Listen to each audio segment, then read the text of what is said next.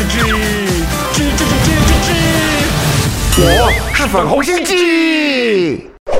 各位网友，大家好，粉红鸡红卫鸡上台一鞠躬。今天要介绍的大陆网民用语就是小黑屋，这难不成是鬼屋？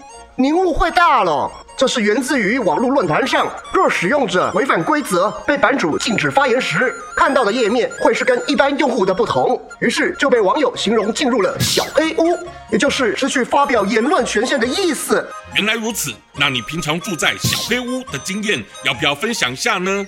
怎就说我是住小黑屋了？我问问你，像李文亮为了提醒大众小心病毒，怎么就上了警局并写悔过书，从此被迫晋升？这不就是您说的小黑屋吗？那那那那不一样，像病毒的事是会突然造成社会动乱的呀。于是你们的小黑屋政府就真当它不曾发生过一般，用一间再包覆一间的小黑屋，把所谓会引起动乱的危机都给屏蔽，结果却引爆了如今全球无数人命的伤害，可谓罪孽深重。你别血口喷人，明明就是欧美制造传给我们的病毒。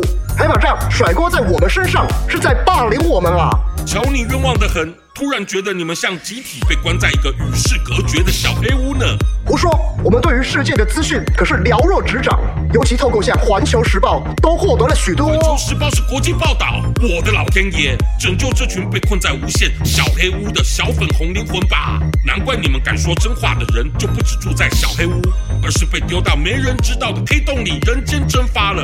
呃，他他他们那些人就跟香港抗议的恶徒一样，不知感恩，被抓根本就是活该。你再嘴硬也掩盖不了中共苦毒人民的事实。瞧瞧小黑屋里人民的表情，有点良心的人都无法接受吧？当然不包括你。